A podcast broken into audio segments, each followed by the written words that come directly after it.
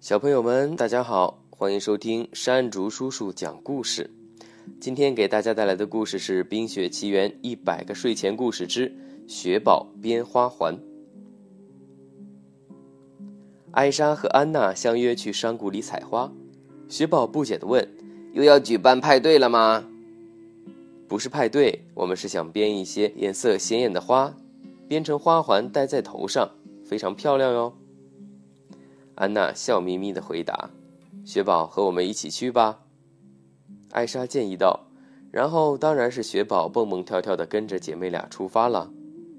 路上，艾莎对雪宝说：“我们一会儿要采的是一种娇小玲珑的紫色花朵。现在的天气还很寒冷，山谷里真的会有你们要找的这种花吗？”雪宝好奇的问。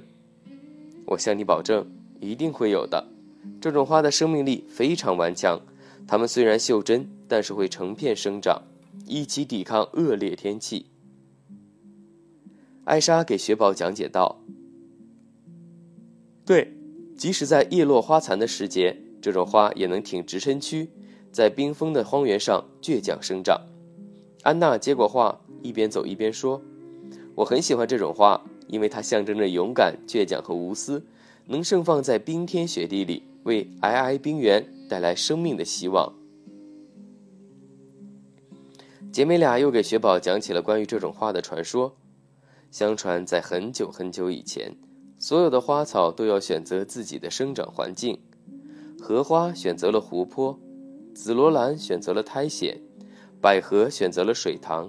有一天，一片光秃秃的山石问道：“你们愿意用你们的美丽装扮我吗？”荷花说：“我不能离开湖泊。”百合说：“我不能离开水塘。”山石很失望。这时，有一棵不起眼的植物回答：“我愿意，但是我没有名字。”于是，大山迎来了这种不知名的植物。很快，它便扎根在漫山遍野，生机勃勃，盖住了光秃的石块。就在第二年，这种植物开出了漂亮的紫色花朵。直到今天，雪宝听着都入神了，脚下一滑，叽里咕噜的滚下了山坡。好在山坡并不陡峭，雪宝站起来，放眼一看，大喊：“哇！我找到了！”艾莎和安娜赶过来，果然看到一片怒放的紫色花海。姐妹俩挑挑选选，很快编好了各自的花环，戴在头上，可好看了。雪宝就差你了，我来教你怎么编吧。安娜耐心的教起了雪宝，但是雪宝翻来覆去鼓捣了半天，还是编得乱七八糟。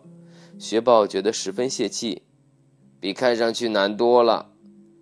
他转了转乌溜溜的眼睛，咬了咬手指，说：“我知道我应该怎么编花环了。”他从一大把花束中挑出几个他认为最完美的花，抬手把它们插在头顶上。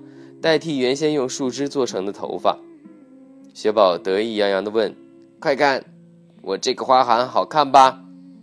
和长在地里的花朵一样呢！”哈哈，聪明的雪宝，今天你是最好看的！艾莎和安娜齐声夸赞。今天的故事就到这里了，欢迎点击并关注我的主页，更多好故事期待您的收听。再见喽！